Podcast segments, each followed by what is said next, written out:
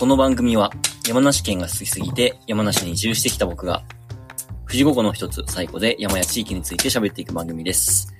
はい。というわけで今日も生放送になります。えー、富士山自然遊びスパイシージャムのメッシーさんよろしくお願いします。よろしくお願いします。はい。えー、早速今日もアップルロックさん、モンジさん、ありがとうございます。ありがとうございます。はい。えー、いつもはですね、結構こうテーマが決まっていて、今日は何について話しますっていう感じなんですけれども、ね、今日はも今回に関してはですね、ちょっと雑談会というこうとで。雑談会。はい。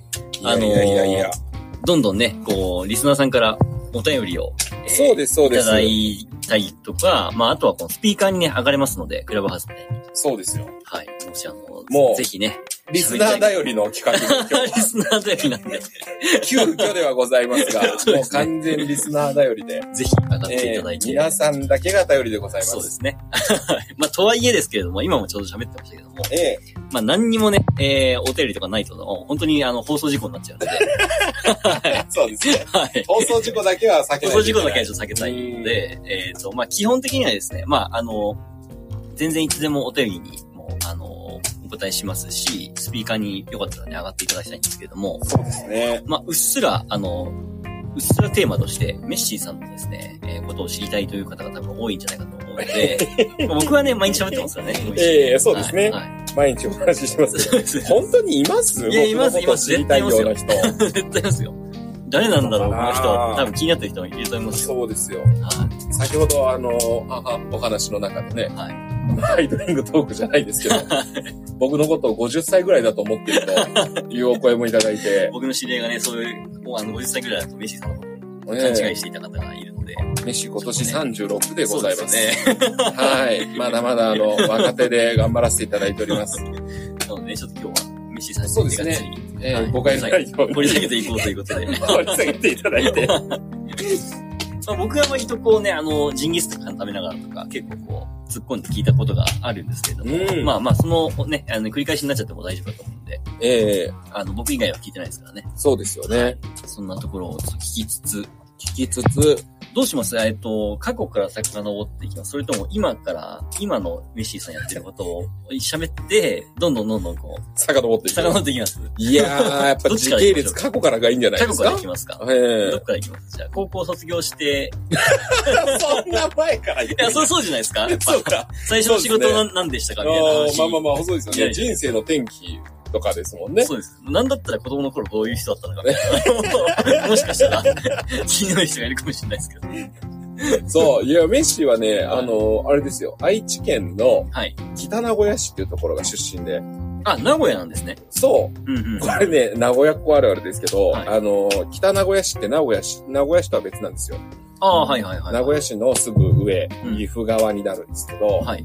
まあ、あの辺に住んでる人はみんな名古屋出身ですって言いますよね。はいはいはい。まあ、そうですよだけで、そこで生まれ育って、二十歳までそこで育ちましたけど、はい。はい。なんでしょうね、プラプラして、当時の僕はもう本当にバカだったんで、これね、なんかいろいろね、もう、むずがゆいですよ。今、あの頃の自分を思い返すと。二十歳ってでも高校卒業して、その後は、一応ね、大学に入ったんですけあど、あ、これがまた、中部大学っていうところにね、はい。行ったんですけど、はい。聞いたことあります。聞いたことありますか、はいこれね、工業大学だったのかな、昔。はい。で、うちの兄ちゃんがいるんですけど、兄ちゃんがそこの出身で、はいすげえ楽しそうな大学生活を送ってたから。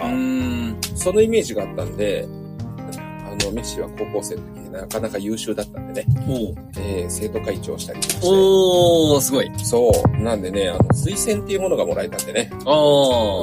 楽して入ったってわけですよ。中部大学に、の経営学科に。新卒、新、新しく作られたね。はい。それに入って、やったんだけど、どうも肌に合わなくてう、ーん。これね、3年生の時点で、になった時点で、あと2年通わないと単位足りないですよってことになったんですよ。うんうんうん。ね、なかなかの間抜けっぷりでしょ？そう、ちょっとね、アルバイトに明け暮れちゃってて。ああ、そうなんですね。そうそうそうそう。はいはいで、いやいや、これは無理だってなって、やってられるかいってなって、えー、やめたんですね。うーん。そう。で、いろいろね、その時に、まあ、転機があったんですけど、はい。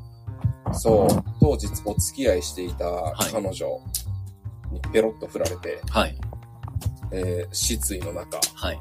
俺はどうしたらいいんやっていう、みんなが思い、みんなも感じたことがあるであろう、あの自分探しの時間をとってですね。はいはいはい。おいで、で、なんだろうね、高校生の時かな、が、僕の花の時代だったわけですよ。うんうん輝いていた時代。うん。うんうん。まあ、その時に、まあ今でもすごく仲がいいですけど、えっ、と、大親友がね、あはいはいはいはい。えーセンちゃんって言ってね、はいこれ女の子なんですけど、はい。そう、男女の友情でね。はいはいはい。で、たまたまそのタイミングで、そのセンちゃんが、これなんでだったか覚えてないですけど、静岡に行くと。で、一人暮らしするんやっていう話になって、ほいでね、いろいろ話をして、それにくっついて俺も行くことになったんですよ。へえ。そう。だからあのね、本当に彼女とはまあ結婚しようとか思ってた時だったんだけど、振られちゃって、はい。で、まあ当時の僕の夢っていうのが、喫茶店のマスターになるっていうことだったんで、はいはいはいはい。だからもう、地元を離れて、しっかり修行しようってわけで、はい。離れたところでやりたいっていう希望があって、まあはいいろんなことが合致して、そのセンちゃんと女の子と、静岡でルームシェアを始めたわけへえ。二人で。せんちゃんって女性ですもんね。女性。はいはいはい。全然ね、あの、お付き合いをするとか、うんそういう男女の関係になることは一切ない。へえ。面白い。そう。すごく、だからあの、あれですよね。非常に稀な、そうですケースだと思いね。ますよそうですね。もう、姉でもあり、妹でもありみたいなへえ。感覚。すごいっすね。なんかその感覚はちょっと味わったことないですそう。ね。だからすごくね、今でも大切ですね。はいはいはいはい。ね。そう。彼女とはあの、僕はね、誕生日が一緒で、ああ、言ってましたもんね。そう。で、同級生じゃないですか。はいはいはいはい。で僕の方が4時間ぐらい早く生まれてるんですけあど、あ。っていうぐらいの違い。ああ。で、まあなんか意気投合して、はもうそれがきっかけでよく話するようになって、はいでもうどんどん仲良くなって、はい。しまいには一緒に暮らしちゃったわけですけど、で、出てきたのが静岡県の焼津藤枝ってところですね。はいはいはい。焼津に住んで、でこれがまたね、僕のね、バカなエピソードなんですけど、はね、名古屋って、知ってます？こうなんか、B 級グルメとかも。あーはいはい名古屋喫茶店文化がはいはいはいはい。すごいじゃないですか。モーニングとか有名ですもんね。ね、モーニング有名じゃないですか。はいで名古屋なんていうのは、1キロ圏内に必ず喫茶店があるようはいはいなはいはい。地域なんですよ。はい。ね？で、僕は喫茶店のマスターになるための飲食の修行をしに静岡に出てるんですけど、あ なるほど。ね、バカでしょ？名古屋でやれる近くにある話で。そうそうそうそうそう。どう考えても名古屋でやった方が効率いいのに、はいはい。ね、えっ、と、出てった先の焼津には、街の中にね、あのー喫茶店はあるものの、人を雇えるような喫茶店っていうのは、本当にね、数軒しかない、2、3軒しかないっていうようなところで、はいえ、これやばいぞってなって、下調べなしで、はい。あの、線がそこに行くって言うから俺はついてってるだけなんで、そこで修行するしかねえってわけで、そう。で、まあ、イタリアンレストランと、そこが居酒屋もやってたんで、夜は居酒屋のスタッフやって、一生懸命アルバイトして腕を磨いたんですけど、はい。まあ、3年ぐらいやったところで気づいたんですよね。はい絶望的に飲食に向いてないっていうことに。ええ、それはどういうところがですか？これね、あの、どうですかね、リスナー。困ってないですか？いや、大丈夫です。あの、いてくれてるってことは、ええ答えそうですかねはいそうそうそう。あの、飲食業をやって思ったのは、このね、味の再現性っていうのがとにかく大事なんですよ。はい。毎回同じ味を出すっうん。まあていうのそが大事じゃないですか。はい。ねえ、でもレシピは決まってますよね。普通。そう、レシピ決まってるんだけれども、なぜか毎回味にばらつきが出るっていうのが 僕だったわけですよ。ええね。いえ、まあそうは言っても、それなりに普通に食えるもんではあったとは思いますよ。あはいはいはいでもまあ、僕は納得いかないし、その先輩に食わしても、また味違うなって言われるし、ちょっとちげえな味が、つって。どうしてかはわからないんだけれども、逆レシピ通りにやってるのに、ね。そう。そうそうそうそう。ほいで、いやいや、これはダメだぞってなって、で、また路頭に迷うわけですよ。これは、俺は喫茶店のマスターにはなれないぞってことになってですね。その時何歳ぐらいですか？その時が、23歳ああ、まあ、まだまだねこれからね。そうそうそうそう、はいまだまだこれからなんだけど、今やんなきゃいけないっていう焦燥感が常に付きまとってる時期じゃないですか。あそう。だからもう、やばいぞってなってはい。で、考えたのが、はやりたいこと、やりたい仕事じゃなくて、上手にできた仕事しようってー、得意な思ったんですよすね。そうそうそうそうはいはいはいで、えー街のレンタルビデオ屋さんで働くことになって、はいで、アルバイトしてたら面白くなってって、はいはいはいはい。で、そこの、えっ、と、先輩社員だった女性と、はいえーお付き合いをしてそれが今の妻なんですけど、あ、そうなんですね。そう。へえ。それで、まあ僕はバイトで彼女は社員でしょ？はい。そういう手前があるから、僕はその店を辞めて、うんうん。街のレンタルビデオ屋さんを辞めたんだけど、レンタルビデオ業界はめちゃくちゃ面白かったんで、あでそこで、えっ、と、社員になるっていう方法はないもんかと思って、はいで、大手の会社に行くんですよ。はい。ツタヤ。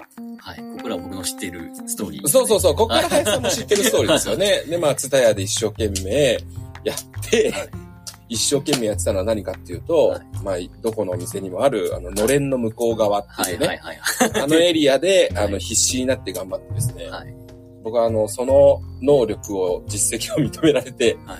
えー社員雇用をしていただいて、で、まあ、カルチャーコンビニエンスクラブ株式会社って言ってね、CCC って会社なんですけど、ツタヤって。その CCC の社員になって、はで、静岡のツタヤを転々としながらはいはい。働いて、そこが多分ね、あれなんですよね。あの、一般の人からしてみたら、もうね、まあなんかこう全然変な意味じゃないですけど、ええレンタルビデオ屋の面白さって何なんだろうっていうところが多分ね、あんまピンときてないと思うんですよ。そうですよね。何が面白いってね、何が面白いってこともないんですよね。うーん。でもそこが面白くて、その業界に。そうそうそうそう、のめり込んだんですよね。はいはいまあ、多分ね、他にあの、できる仕事っていうのがなかったっていうのもあると思いますよ。当時の僕には、他になんか、やりたい、目標に思ってた。ことはできないしで、上手にできた仕事を、もっと上手になろうって思ってツタヤに勤めて、それが認められて社員になったっていう。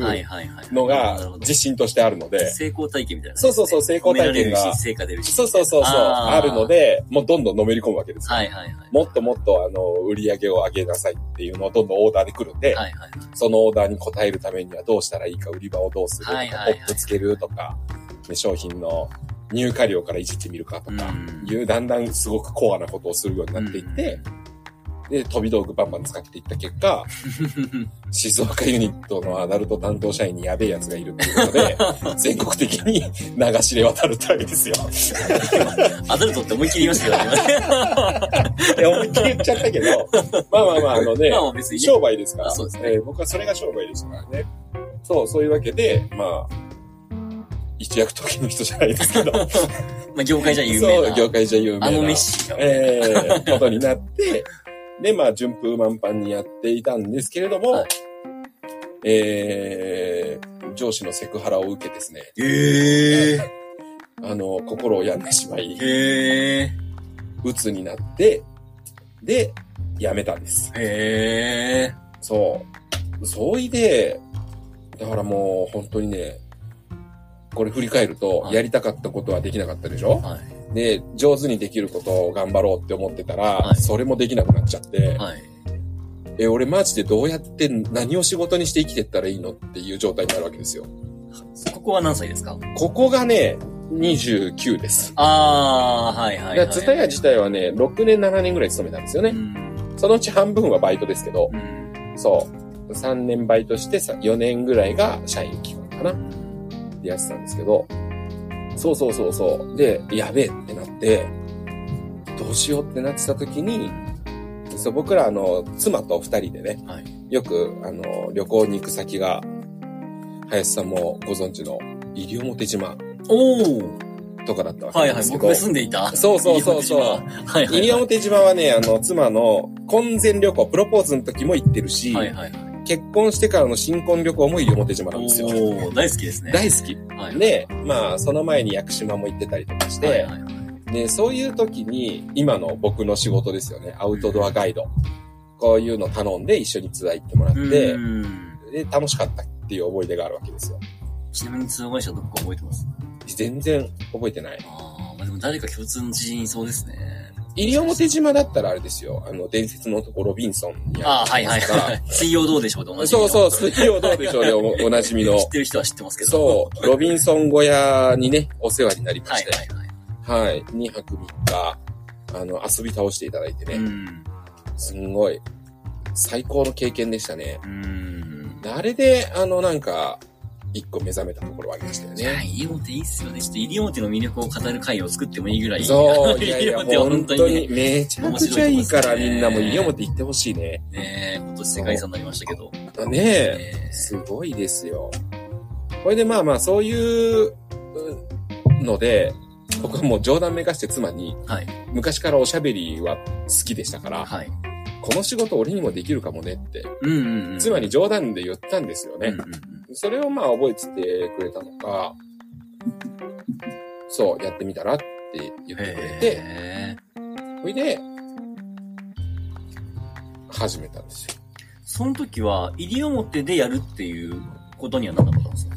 これはね、またね、妻は静岡のああ焼津のはい子なんですよ。はいで、まあ、えっ、と、まあだから実家がそこで、はいで、僕はしかも婿入りをしてますから、うんうんうん。そう、何かあった時にすぐにその静岡に帰れる。ああ、なるほどね。位置からはなるべく離れたくないなっていうのが希望としてあったんです。はい。で、その時たまたまそのアウトドアガイドの業界で求人出してるのが、冬だったんですよね。11月ぐらいだったんですよう。ーん。で、えっ、と、沖縄と北海道と川口湖。うんこの3社しかなかったんです。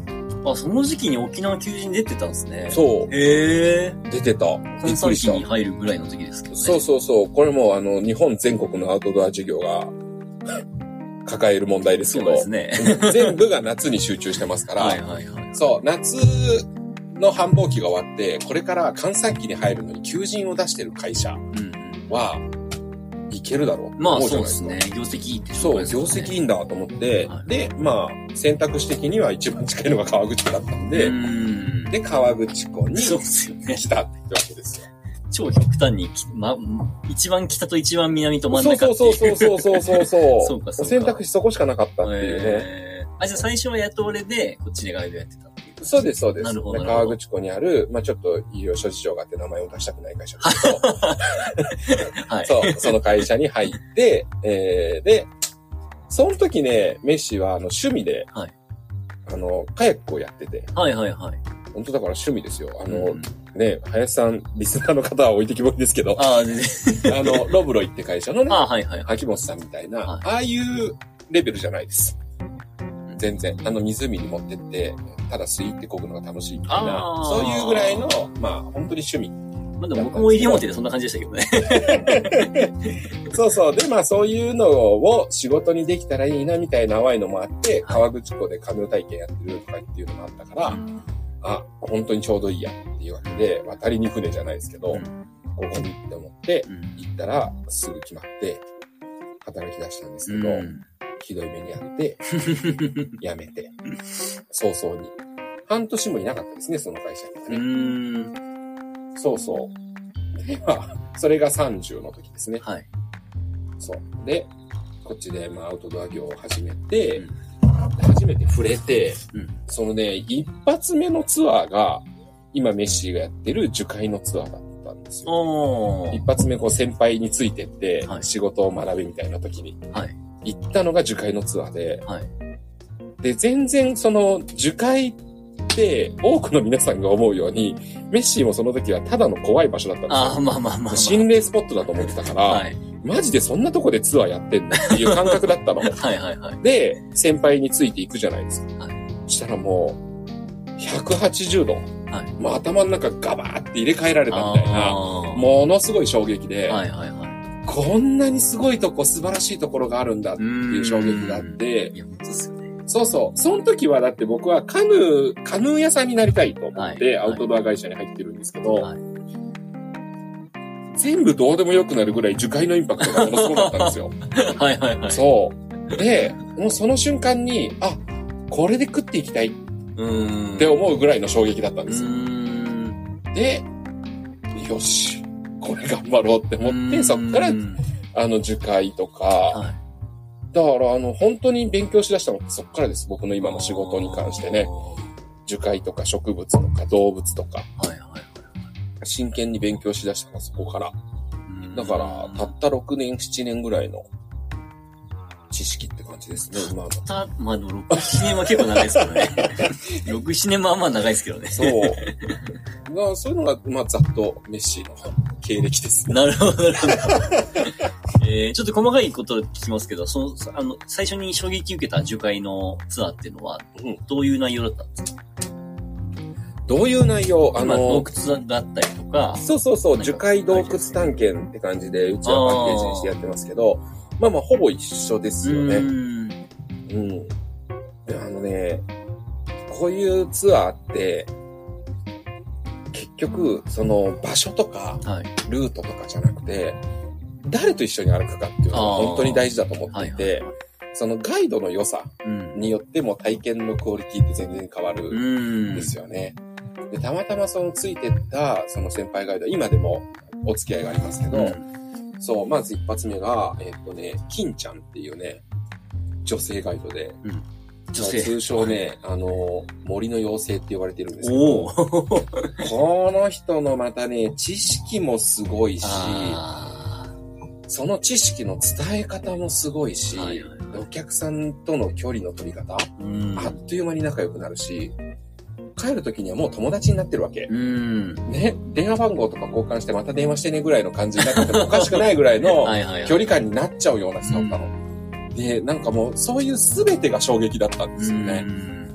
で、あなんか、すごいうん。経験をした後に、次についてったのが、白っていう、これ今、川口湖で富士万有社って会社をうんやってますけど、独立してね、カヌーの会社やってますけど、彼のツアーにも同じやつについてって、で同じフィールドを使ってガイドが変わってるっていうのを3回体験してるんですね。うん。で二人目が白で、それもまた全然違う樹海が見れるわけですよ。うん。フィールドが同じだと違いがよくわかりますね。そうそうそう、うん同じフィールドで同じことをして、同じように帰ってきているのに。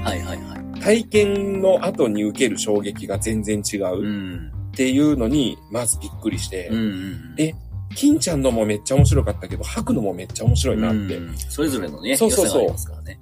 で、あ、こういうことなんだって思って、うんで、もう一人ちょっと誰か ついていきたいんですけど、ちょっとまだ自信ないんで、もう一人ちょっと研修連れてってくださいっつって、次連れてってもらったのが、えー今、ハイ、ザ・ハイエストピークって会社をやってますけど、大森忠介歌右衛門っていうね、ああ、はいはいはいはい。ガイドのツアーについてって、これが一番衝撃でしたね。うん。あの、今までの3回すべてを、あのーとは、ま、全部違う。うん。ものすごいエンターテインメントになってうて、ん。そう、めちゃくちゃ面白い。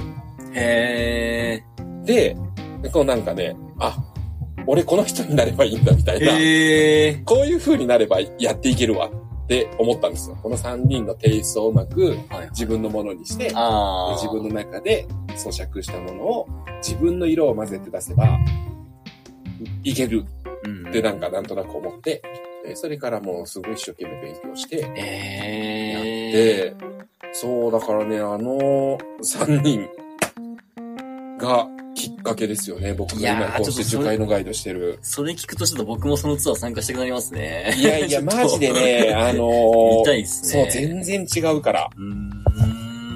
そう、今のメッシーとも違う。手を挙げてくださって。あら、手を挙げてくださって。間違いじゃないですよね。お、間違いだったんですかね。承認待ちでございますね。承認待ちですね。はい。お便り、お便りはまだ来てないですあおね。便りはまだ来てらっしゃらないわけですね。まあまあ、あの、メッシーのこんな過去のお話、何の興味があるのか いやいやいやいや。わからないけれども。いやいやいや、十分面白いと思いますよ。なんかでもまあね、一人歴史ありですからね。そうですね。いろいろ。はまあ、さらっと言っちゃったから面白い部分があんまりなかったですけど。い。そんなことないですよ。あれ、もみずさんが買ってこられないということは、これ間違っているのかしら？間違っていたかもしれないですね。一回じゃあ取り消しますね。えーまたもし、またあの、あ上がられるようでしたら、ぜひ手を挙げてくださいいただけれ。ば。はい。ちょっと今手を挙げっぱなしになってる。多分これ一回、あれですね。間違えてるかな。お、お便り2個来てた。メッシーさんに樹海ガイドしてほしいなということで。いやいやいやいや、嬉しいこと言ってくれるじゃないですか。ですね。もう1個来てます、ね。絶対楽しませます。宣言神社のお祭りでは、はいはい。えー、おみゆきさん？おみゆきさんと呼ばれる女装した担ぎ手がおみこしを担ぐとありました。今でもやっていますか？あ、じゃあ、これは私わからないです。えー、ちょっとこれ後で調べておきますね。うんあの、後日またちゃんとお伝えしますね。おみゆきさんうね。ーん、女装した担ぎ手がおみこしを担ぐ。へえ、女装。なんで女装？これはまあ、いろんなのに繋がりそうですけど、うん。こういう神事においての女装っていうのは意味がありますからね。うん。おこれ気になりますねあみ。おとさんからお便り。何話されても本当面白いですと思いながら聞いています。波乱万丈ですね。おーありがたい。ありがたあいね。りがたいコメントですね、これはねね。え、波乱万丈って言うほどかなと思いますよね。何話されても面白いですってきますよ。ありがとうございます。じゃないですか。それはあの言い過ぎかもしれないですよ。あの、温度差があるかもしれないですからね。勘弁してくださいって感じですよね、僕はね。あ、ちなみに、あの、はいこれパーソナリティにはもう通知が昨日か今日来たんですけど、ええ。ボイシーにもですね、なんとついに、差し入れシステムが来週から導入されるんですよ。何差し入れシステム？これがですね、まあ、あえて投げ銭って言ってないところがちょっとボイシーのこだわりだと思うんですけど、ああ、なるほど。はい。あの、はいはいはいはい。まあ、差し入れですね。あの、えー金金銭的な差し入れですね。ええ差し入れをくれると。が来週からできるように、へーそういう機能が実装されるらしいです実よ。装されちゃう。は大変。ぜひぜひ、いやお待ちしております。はい。まあ、大道芸と一緒ですからね、言ってしまえばい。ね。そうですね。えー、我々今ここで芸を披露してますから。ヘッシーは喋るっていう芸がね、あの、和芸ですからね。こっちはね。ああ、なるほど。そういうシステムも。ねえ。まあ確かに、まあモチベーションにはつながりますよねう。ん配信する側からしてみたらね。まあ、別にあってもなくても。まあまあまあまあ、もちろんその、なんそれが目的になっちゃうとね。そうそうそうそう。よくないですよね、絶絶対。対。そうですね。そう思いますね。僕はあの、YouTuber の、数々の YouTuber を見てそれを学びましたよ。ああ、うんそれを目的にしちゃいけないってう。ん。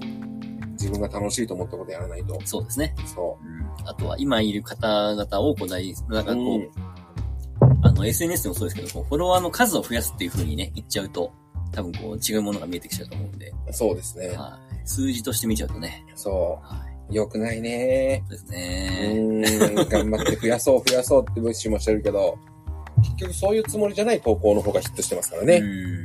そうですよ世のね。中不思議ですよね。え、でもなんか最近、あの、プロセス、プロセスエコノミーっていう言葉がすごい、あの、出てるじゃないですか。まあ、本も出ましたけど。出てるじゃないですかって言われたけど、全然メッシは知らないですからね。何ですか？プロセスエコノミー。あの、昔からあったんですけど、そういうのって。最近はその、ちゃんと言葉として、まあ、本にえもなって、いろんな人がこう言うよう、インフルエンサーと呼ばれる人たちが言われる、あの言うようになってきてるんですけどー、、え。まあ、要するにその、アウトプット、あの、例えばそう、製品を作るとか、ー、うん、うん、なんだろうな、なんかこう、CD を出すでもいいし、うん、まあ、なんかこう、ホテルでサービスをするでもいいし、うん。そういうのって、もうインターネットが発達、これだけ、これだけ発達してくると、いいものが出た時に一瞬でコピーされるじゃないですか。はいはいはいはい。ああれすげえいいな、真似しようみたいな感じで。おだから全部いいものになってきちゃって、ーなるほで、値段もね、あとはもう価格競争みたいなことになるんで、いかにコスト下げられるかみたいな。ど。はいはいはいはい。そうなった時に、もう、あの、どれを買うかっていう勝負だと、もう、疲弊していくだけだと。はいはい。企業もはい個人も。うん、あの、もう、同じようなものが溢れてるし、うん、値段も下げざるを得ないみたいな。うん。うちの業界もそそうですよねう。。うん、で、そうなった時に、その今、プロセスエコノミーっていうのが、その製品とかサービスを作り出すまでの過程うん。を見せて、で、そこに、えー、ああ、付加価値を付加価値をつける。見せると。はいへえ。それがプロセスエコノミー。っていうふうに、あの、まあ、名付けた人がいるんですけど、えでもそれで言うと、あの、まあ、でも、あの、何でもかんでもやっぱりそのプロセスエコノミーだからっつって、家庭を、家庭が売れるぞみたいな感じに勘違いしてる人も、あの、たまに言うんですけど、こうん。れでもアウトプットのその製品とかサービスがいいのがもう前提で、うん。そこはいいっていう前提があった上で、じゃあ他のいいものと何が違うんだっていうのを、見せていく。うんっていうところで言うと、今のメッシーさんの話で言うと、そのメッシーさんってその植物のまあの勉強、ちょっとさっきラジオ始まる前も話してましたけど、その勉強が面白いとか、そうそうそうそう。知識欲そうですよね。の塊ですから、私は。樹海のこのイメージが、言っちゃったけど。樹海のツアーがすごいイメージひっくり返ってすごい衝撃受けたとか。うん。なんかそういうのって、あの、別になんかそれでファンをつけようとかお金を稼ごうとか思ってないじゃないですか、もともと。うん、そうですね。なんか、あ、樹海ってこんなすげえんだとか、勉強ってこんな面白いんだみたで、それを出していった結果、なんかそこの熱量に惹かれて、だからメッシーさんのツアー来てる人ってこのメッシーさんが一生懸命説明してる写真とか撮ってるじゃないですか。はいはいはい。そうそうそうそう。たまに SNS で、そう SNS で見ますけど。お客さんがね、写真くれるんですよ。そうそうそうガイド中のメッシーの写真。そう。びっくりする。あれがまさにそうだなと思いますね。うんなんかその、全然合理的じゃないんだけど、そこに関しては。そのなんかその熱量みたいな。うん。めちゃくちゃこの人ここに関して熱いな、みたいな。そうそう。いやね、ほんとね、あの、ガイド業で大事なのは情熱だなって思ってますよ。はいはいはい。そう。情熱がない。いやーでもガイド業だけじゃないんじゃないですか。もう今ってもうどこ、何でもそうじゃないですかね。うんなんか、そうかもしれないですねう。んツタヤの時もそうでしたし、そうっすよね。そう、のれんの奥のことに関しての情熱ばかりが 溢れてましたから、メッシーは。そこしか自分の居場所ないぐらいのつもりで、そこを奪われたらもう僕はこの会社で生きていけないと思いながらやってましたから、そう。だから、情熱大事ですうね。ん。なんかこう何かに夢中になってる人が没頭してる人ってすごいなんかその熱量って伝わるじゃないですか。う周りにん。なんか、周りに伝えようとしてやってなくても、うわ、これめっちゃ面白いみたいなこと感じでやってる人って、絶対その、なんか、ね、目の輝きだったりとか、うん、表情に出ますよね。そうそうそうそういう話をしている時の顔ってね。すごく出る。うん。だから、なんかこうね、いかに上手にファンを増やすかとか、売り上げ上げるかとかじゃなくて、うん。なんか、もう自分がめっちゃ面白いと思えることとか、すげえ好きなことをやるみたいな方に、なんか振ってる人が結構、ね、魅力が出てきますよね。うんなんかそういうのが広ま、すぐ広まるじゃないですか。そうですこういねう。すげえ人がいるみたいな情報って、うんもう簡単に広まるじゃないですか、昔と違って。今、あの、今日、ちょうど来る前にテレビで見てて、はいざわつく金曜日って番組ではい見てましたけど、今最後にね、あの、縄文さんって呼ばれるね。ああ、はいはいはいはいはい。はいはいはい。はい。原始人みたいな人ですよね。そう、キャンプビレッジノームっていうところでね、あの、活動されてたりもするんですけど、はいその方テレビに出てて、はいまさにそういうことですよね。ああ。そう。知らない方ぜひググググってください。そうですね。天宮。確かにそうだな縄文さんっていう風に、うん縄文時代の格好してるんで、縄文さん調べれば多分出てきますね。うんうんそう、縄文確かに確かに。あの人まさにそうですね。あれはなかなかあの、気合入ってますよね。うん。スタイル、こうね、あのーね、僕大好きなロブロイの秋元さんがよく言うんですけど、スタイルがあるっていうのは大事だぞっていうことをうんよく言うわけですよ。うんで、今まで全然そういう風に考えてたことがなかったんですけど、うんその理論でいろんな人を見てると、確かになんか、あの服装であったりとか、うん生き方のスタイルうん。が出ている人って、ものすごくこう興味がそそらうれる。ん。面白いなっていうのはうん感じますうね。ん。そう、だからその究極だなって思います、縄文さんは。確かああ、いやなかなか気合入ってる。裸足でその辺歩いてますからねに。。そうですね。あの、全身毛皮かぶって。はいはいはい。うん。いや、あの、今ほら、ご時世でね、マスクをはいはいはい。つけましょうっていう話がなりますけど、はい。縄文さんマスクどうすんのかなと思ってたら、はい。熊の皮を舐めして自分でマスク作ってましたよ、今日テレビで。さすが。熊の皮のマスクに本当にマスクとしての効果があるかどうかっていうのは、うんぬんかんぬんはほっといて、はいはい。やっぱその、縄文時代をフューチャーした生活をしておきながら、はいはいはいやっぱり現代にもちゃんと乗っかっておく、その、うん、上手なセンスの使い方はい。がすごいなと思いましたようね。んそう。いや、面白いな、この人と思って。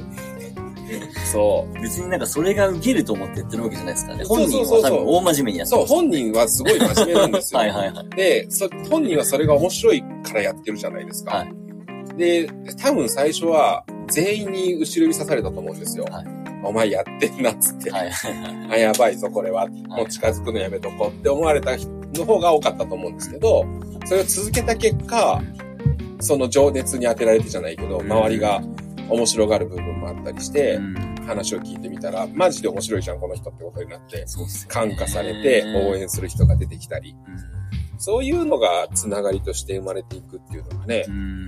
今の現代社会で面白いなって思いますよね。だなんか新しいことを始めたりとか、新しいスタイルで生きる。っていうことに社会が寛容になってきたなっていうのがすごくああ、感じますねそれはありますね。うん。うん。だからメッシたちみたいなこのフリーランスの生き方っうん。ていうのって、僕はだから高校生の時、マス、喫茶店のマスターになりたいとうん。思って、その後いろいろやってた時、準備してた時とか、はい。修行してた時にもいろいろ考えましたけど、うん。当時よりも断然ハードル低い感じしますよ。うん。周りの大人がね、それをやるって言った時に、うんいやいややめとけっていう数が減ってきてる感じしますね。いいんじゃないって言ってくれる人が増えてきた。ううん、ん。そうっすよね。後押ししてくれる人が多くなるっていうのはすごくね、良かったですようね。ん。確かになまあなんかそういう、そうですね。確かに本当社会が変わってきたって感じなんでしょううね。ん。なんかその辺の話はね、よくね、やっぱ古典ラジオでね、歴史をこう学んでいくとね、ああ、そうですすかごく。そういう話も出てきますね。ああ、歴史。なんかよくあの、歴史に残ってる人って、ええまあ、あの、まあ、イエス・キリストしかり、孔子しかり、えナポレオンしかり、なんかこう、すごいヒーロー的な存在の人が、あの、世の中変えたみたいな感じで、よくね、教科書とかに載ってますけど、えはいはいはいはい。でも実はそうじゃなくて、なんかその、その時の社会の状況というか、うんえっ、と、その人々の欲望みたいなものが、どんどんどんどん溜まっていって、こういう社会になってほしいなっていうのが、もう、もう社会全体として空気がこうでき、できてきた。うん。うん。その土台の中で、ちょっとこう癖の強い人がポンって出てきて、そのきっかけになるみたいな。だからあ。その人だけの力でそうなったわけじゃなくて、もう社会がなんかそういう、なんていうんですかね。ああ、なるほど。時代が変わる、そうそう。リーダーとして先導したわけじゃなくて、そうそうそうそう。もと流れが。もとその空気があって、そうそうそうそう後押しされて、リーダーになっていったみたいな。そうそうそうそう。で、その、そういう空気の中で、あ、じゃあこの人だったら世の中変えてくれそうだねっていう人が、う。うんまくこう、フィーチャーされて、その人にスポットライトが当たったみたいな。なるほどね。歴史上はそういう繰り返しらしいですよ。いや、今、まさにそういう人が出てきてほしい ですね。なんかね、うん。あの、あんまり政治の話はしちゃいけないと思うけど、今まさにそういうのを求めてますよね。人類は。はい。これも人類だと思いますね。うん。そうですね。だからまあ、勝手に出てくるんでしょうね、そういう人ってね。その社会が求めているうちに。そうでしょうね。うんそれがだから、林さんかもしれないし、ネッシーかもしれないし、リスナーの皆さんかもしれないですよ。これはわからないですからわかんないねで。すね。あとええ生きているうちにそういう存在になるかどうかもわかんないですからね。そうですよ。死んだ後に認められる人もいますからね。うんあ。の人の言ってたことすげえんじゃねえかみたいな。ああ、なるほどね。そういう功績としてね。そうですね。いや、どうなんでしょうね。なんか、それ、メッシーで、それは悲しいなって思っちゃうんですよね。あ、そうですかうん、なんか死んだ後に功績を認められてもっていう、なんかすごくね、思っちゃう。で、あの、絵描きさんとかってよくそういう方が多いじゃないですか。ああ、そうですそうね。。実際描いていた時っていうのは、うんほぼ社会には認められてなくて、うんそうね。そうそうそう、死後認められたうん。ものが多いから、その絵の枚数っていうのも当然少ないし、うん。価値がバンバン釣り上がってっていうのも、うんまあわかるんだけども、ねえ、当時、当時フューチャーしてやるよっていうさ、なんかね、もやっとした気持ちになるんですよ。なんでって思っちゃう。そうだね。まあ時代の流れですからしょうがないんでしょうけどね。そう、メッシは生きてる間になんとか認められたいな、誰かに。うん、認め、もし認めてもらえるんなら、うん生きてる間に認めていただきたい。まあ自分で作っていくしかないですからね。まあそうですうね。ん。一つの、うちの会社の目標としても、そういうのがありますけど。うん。さあ、ですかね。お便り何か、お便り。えー我々は困っております。えーお便り任せです困っては。ないですけど。困ってはないですか？困ってはないですよ。喋るネタは全然ありますけど。もうアイドリングトークみたいなもんですからね、今日は今日はね。やることなかったですかね？しかもね。そうですよいき。なり始まっちゃったんで、メッシーさんの経歴の話に。そうそうそうそう。だからちょっといつも大、体あのね、この一週間何ありましたみたいな。そうですね。今更、今更この半分以上、もうをしてね40分過ぎたところで。ええいや、もうしょう、それはもうやめときましょう。やってきますい。つもそこは入ってないところでああ、そうですね。そうですね。これアーカイブで残して、明日配信する、明後日配信するの、そうですよな。かなか勇気がいりますけど、勇気がいりますねまあ、これはこれでね、どんな反応がもらえるか、そはい。いいんじゃないですか？う。いえ、メッシーなんかはもうあの、僕の経歴よりも林さんの経歴が面白いんじゃないかってあ、僕の、思いますけどねいいですか？僕の経歴ね、ちょいちょい小出しにはしてますけど、えちょっとまたそうですね、僕の経歴ざーっと駆け足でいっちゃいましょうかね。ええ、なんか面白いコメントが入りましたね。反応がね、悪いんですよね。ええ、面白い。なんで山梨ってがケーブルテレビしかないの？そうなんですか？僕テレビないんでちょっとわかんないですけど、僕は。そっか、テレビ見ないはいテレビ持ってないんですね。いや、今、そういう方多いですね。うちそうですね。テレビないんですよ若い人は特にそうじゃないですか。スマホでもうね、何でも見えちゃうので。いやー、どうなんだ、そりゃって思っちゃう。テレビが娯楽として成立しなくなってきてるっていうのはありますよね。確かに。ケーブルテレビしかないのっていうのは、はね確かにね、ケーブルテレビはめっちゃなんかいろいろやってますよ。頑張ってる。まあ、あの、一般の放送もね、あるんですけど、なんか、あのー山梨は地元の番組がやっぱりすごく強い。印象がありますね今までのその愛知で暮らしてたとか静岡で暮らしてたっていう時よりも、愛知よりも静岡の時の方が、その地元の密着感がすごい強かった感じがするし、さらにこっちに山梨に来てから、もっと強いなっていうような感じがしたね。へそう。だからなんかケーブルテレビってね、あの、アップルロックさんからですかこれ？ー。そうですね。アップルロックさんは北杜でしたっけ？本当ですね。ね、北杜じゃどういう風かわかんないですけど、ああ、確かに。そう、山梨、この今我々のいる富士北麓地域だと、CATV 富士五湖ってやつが。ありますけど、そう、そこがね、放送してくれてますね。あんまり面白くないですけど。あの、よくある地域のね、保育園でこういう行事がありましたみたいなのを流したりとか、お祭りの映像流れたりとか、はいまあ、あと非常に興味深くていつも見るようにしてるのは、あの、いにしえの小道って番組があってですね。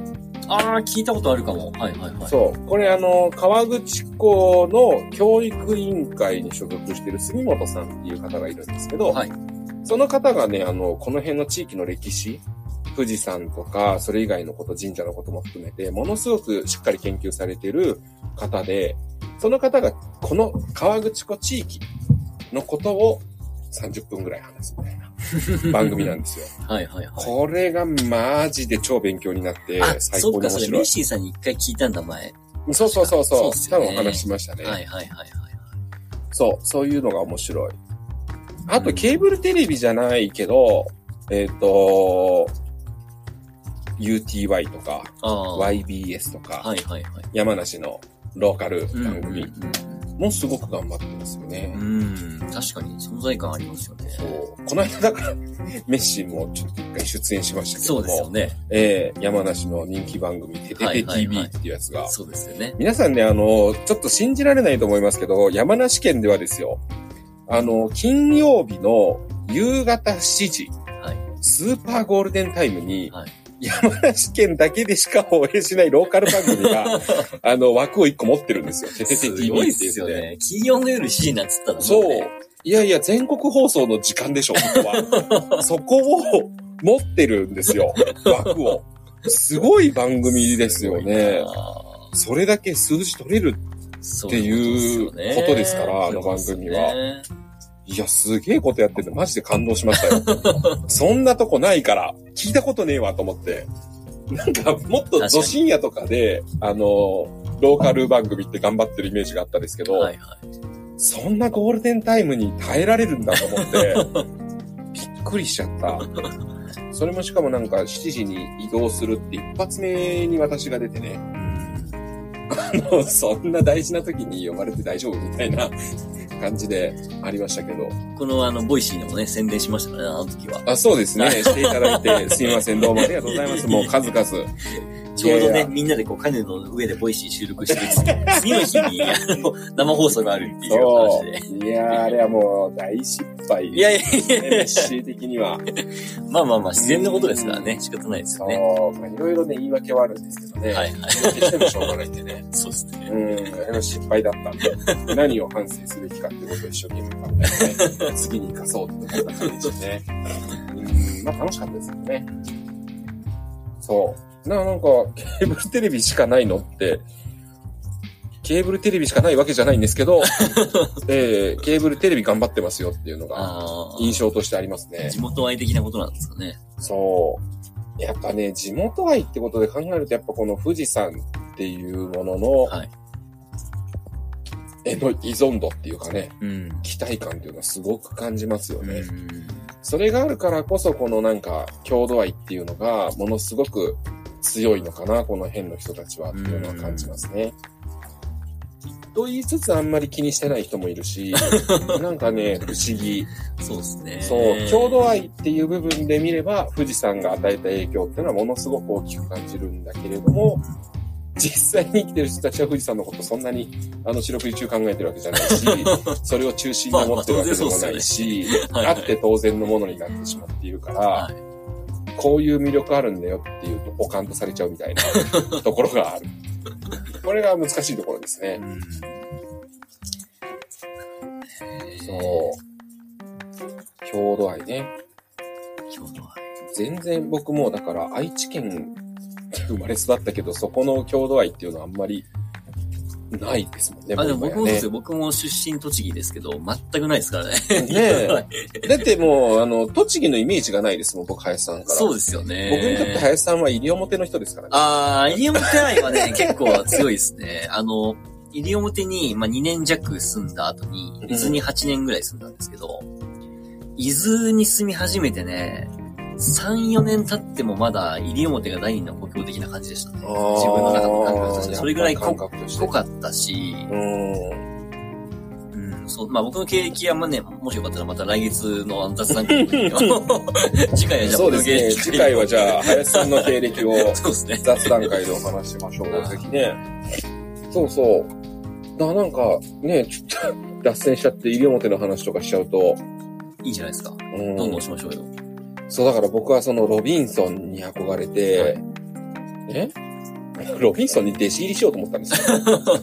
その時。いそうですけどね、そういう人でもね。いや、なんかね、結構いるらしいですよ。有名だしね。そう。でも、あの、すごい、本気のトーンで止められました、ロビンソン。ロビンソンと、あの、助手のね、アキちゃんっていう人がいますけど、はいその、アキちゃんにすごい止められたかうな。ん。やめとけと。そう。どれぐらい真剣に考えてるって言って、ものすごい真剣なトーンで話をされて、はいで、かなりガチで考えてたから、メッシーは。うんうんそう。って言ったんだけど、まあいろいろな事情があるって言って、いろいろとネガティブな話を聞いて、で、えー、まああっさりやめましたよね。えー、うんそのネガティブな話ってロビンソンに関するネガティブな話それとも、西表島っていうところに、そうそうそう、西表島っていうすごく特殊なはいはいはい。場あでも所とね、まあそれはありますよね。どそうしても。住むにあたってこう入ってくる場所がないよっていう問題とかね、うん。まあ、リアルに抱えてる問そうな題だなと思って。んですよね。ど、どうやって行ったんですか、林さんは？僕は、えっ、とまあ、まず、たあの、普通に旅行で行ったんですよ。はいはいあのあの辺の八重山諸島っていうの、まあ、石垣島とか入江島とか竹富島とか波照間島とか、ああ、最高ですね。そう、あの辺をぐるっと回って、まあ、旅好きな、旅好きなんで。えで、まあ、もうその行った段階では、あ、なんか沖縄で仕事したいなみたいな感じだったんですよねえ。。うんうんうん。あったかいところで体を動かして仕事したいなっていうのがあって、で、どうせだったらもう極端なところに行ってやろうと。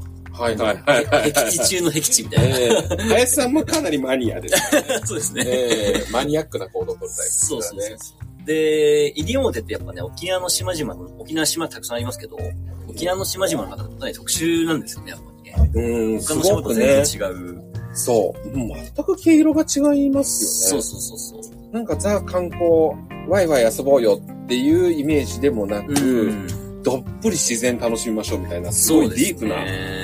イメージがあった。ディープですね。うんディープだし刺激的ですね。そう。結構そのやっぱ、竹富島みたいなね、あの、のんびり、ナンクルナイサーみたいな感じのイメージじゃないですか？そう。なんか水牛とかが歩いてて、なんか沖縄そば食ってみたいな感じの。で、海ちょっと入ってみたいな。もう西表はもうね、全然その辺は、ジャングルを歩いたりそうとか、そうそうそう。カヌーで登ってて滝壺で遊んだりとか、うんなんかそういや、いう。これね、マジで、ぜひね、リスナーの皆さんにも行っていただきたいですよ、西表島本。当に日本じゃないですからね、あうそこはね。ーん。いや、本当に素晴らしい体験だったなそう。で、僕がその勤めたところが、その民宿もやってて、えその、あの、ツアーですね、シュノーケリングツアーとか、そのカカヌーツアーとかやっててえ、はいはいはい、はい。で、しかも馬飼ってて、うんうんうんうん。めちゃくちゃ大変そうだったんですよ。うん。もうめちゃくちゃ大変なとこに若いうちに行った方が、多分うんいい経験なんだ、うんなるだろうなと思って、西表島モンスーン行くと思うんですけど、ド M ですよね、林さんってね い。や基本的にこう、なんか、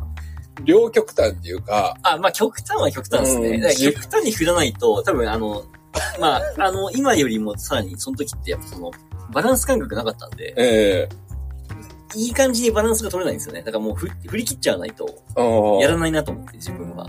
一緒？感覚は。あうん、感覚は一緒でした。うそうそうそう。だからそこで、ん。で、そうやって、そうですね。すごい厳しそうなところ行ったわけですね。そうですね。お便りが。えっ、と、佐藤さんから。あ西表島行きたくなります。食べ物はどんなのを食べていたのですか？あ、食べ物問題ね。ありがとうございます。はい、ありがとうございます。沖縄ですね。沖縄料理好きっていう人結構いますけど、沖縄の料理はそんなに正直レベルは高くないですよね。あの、そうっすね。チャンプルーとかっていうと響きがいいですけど、えーヤチャンプルーとかそうめんチャンプルーとか、まあ美味しいですけど、チャンプルーってこうなんかこう、ごちゃ混ぜにするみたいな感じの意味なんですよ、うん確か。なんかね、とりあえず、釣った魚を丸ごと揚げとけとか、うん。雑っちゃ雑ですそうよね。そうそう。すごくね。全部混ぜとけとか、あとね、あの、向こうで回す煮っていうのがあって、うんうんその魚を海水と泡盛で煮,、うん。煮るだけっていうのがあるんですけど、ある。そうな結構ね、あの、なんていうかな、豪快というか、ざっくりしてますね。この料理は。そう、メッシーもね、沖縄に住む問題でネックになったのそれです。そうっすよね。。食が合わないいんですよね。結構多いと思いますよ。うーん、残念ながらすごくいい場所なんですけど、食事がとにかくね、こう、合わなくて、うん。ソーキそばもなんか美味しくない思っちゃったし、まあ、そばは、あの、店によりますけどね、もちろん。うんそうですよね。もちろんそうですよはいはいね。はいあとあの、やっぱね、お魚がね、あ合わなかったかな。あ、確かに、沖縄の魚って、まあ、見た目は綺麗なんですけど、まあ、要は熱帯魚なんですよね。あったかいすごく淡。白なんですよね。そうそうそうそう。全然油も乗ってないし。そう。なんか、あの、日本人っていうかね、この本州とかに住んでいる方の刺身を食べる感覚って、こう、油の旨味を感じるとかね、はいはい油が乗ってることって、いいことじゃないですか。うん身が締まってるとかね。そう、身が締まってるとか。それとね、逆なんですよ。そうですね。熱帯の魚ってね、油はない、あんまり乗ってないし。緩やかなところで生きてるから身も締まってないし、そうだからね、衝撃でしたね。うん。こんなに魚違うんだと思って、見たことねえ魚いっぱい並んでて、とりあえずいろいろ食べてみたんですけど、全然違う熱帯の魚ってって思って衝撃だった。沖縄。まあ、あの、沖縄本島とね、西表島でまた全然離れてるし、うんあの気候とか文化とかも違うので、まあ、あの、一国に沖縄とは言えないんですけども、僕が西表行った時はですね、まあ、あの、釣りももちろんやってましたけど、みんなで。やった飯も。伝統潜りっつって聞いたことあります？ない。何ですか？伝統潜り？あのね、夜海に潜るんですよ。やば。え、それ怖いんで、めっちゃ怖いんですけど。えー超怖いじゃん そうそうええ夜ってやっぱ寝てるんですよ。生き物海の生き物が寝てて、で、もう魚はあんま美味しくないのはもう向こうの人もそう思ってるんで、ええただ向こうって伊勢エビとか、はいはいあはいはい。と五色エビとか、まあゾリエビとかっていう、まあそ、まあちょっと高級、買ったら高級なエビが結構いるんですよ。はあ。で、それを森でつくんですけど、はいはいはいはい。昼間はそいつらやっぱその、活発ですから近づく。と活発ですぐ逃げちゃうんで、夜寝てる時に、寝込みを襲うんですね。そうそうそうそう。ライトで照らして。ライトで照らして。なんていう。で、潜ってって森について。もう向こうの人ってもうすごいですからね、潜るの。普通にそうです20メートルとか潜りますうからね。ん。すごい潜る。本当にびっくりする。でね、伝統潜りってめちゃくちゃ怖くて、残り5分ぐらいですね。ええはい。めっちゃ怖くて、あの、向こうって、ダツっていう魚がいるんですよ。そう。今ね、メッシ、それが気になった。ああ、ですよね。ダーツ大丈夫なの？とそう。あの、バラクーザとかってね、よく言いますけど、海外だと。あれがね、光に向かって突っ込んでくるんですよね。先がめっちゃくちゃ尖ってる魚ですからね。剣みたいな形してるんですけど。ええ体に刺さるっていうじゃないですか。刺さります、刺さります。貫通します。貫通する貫の通します。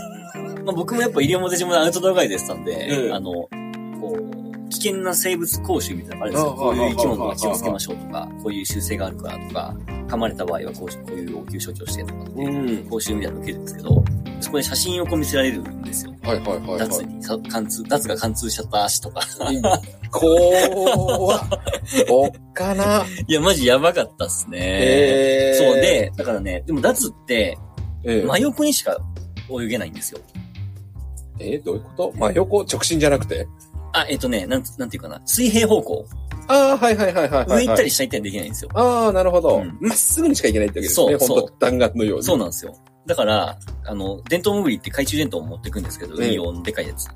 それも、こう、横に、横に動きながら、えっ、と、水平方向に照らしちゃうとダツが突っ込んでくるんで、はいはいはいはい。深海に向かって、下に向かって照らして、潜っていくみたいな。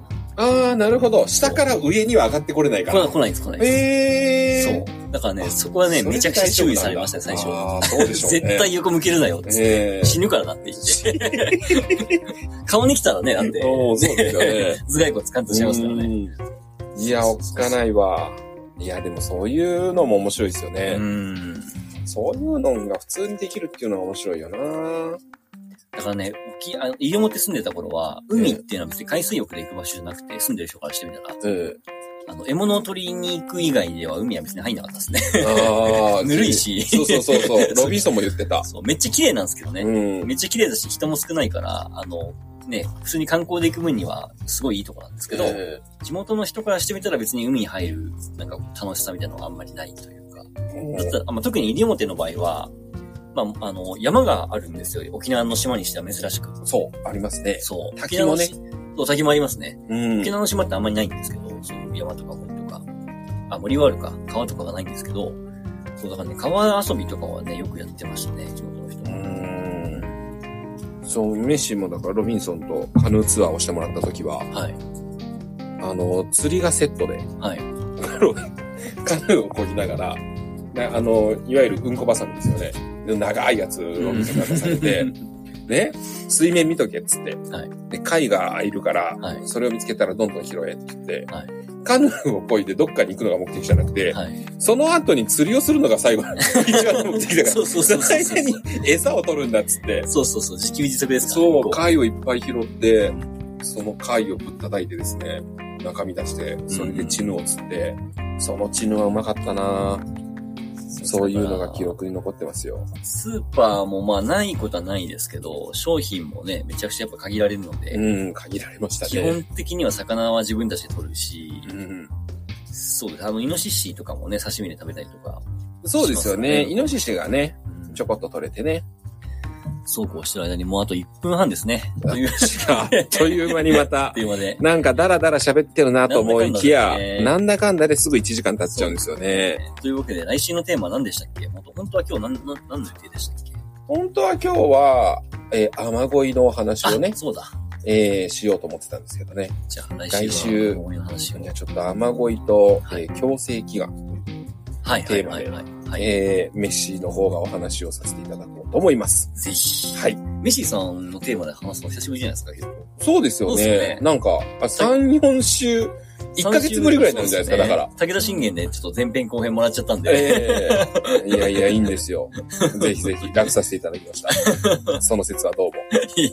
あれもいいお話でしたね。面白くて。面白かったですようね。ーん。いや、自分で聞いても我ながら面白かったですよ。大事。自分で認めるっていうの大事ですね。そう。そういうわけで、来週も来週もよろしくお願いします。ぜひ聞いてください。聞いてください。はい。どうぞよろしくお願いいたしますよろしくお。願いします。では、クロージングで、 Voicy でお話した内容や、最後についてのご質問などは、コメント欄か SNS の DM で随時お待ちしております。このラジオが面白いと思っていただけたら、いいねと SNS のシェシェアもよろしくお願いします。それではまた来週お会いしましょう。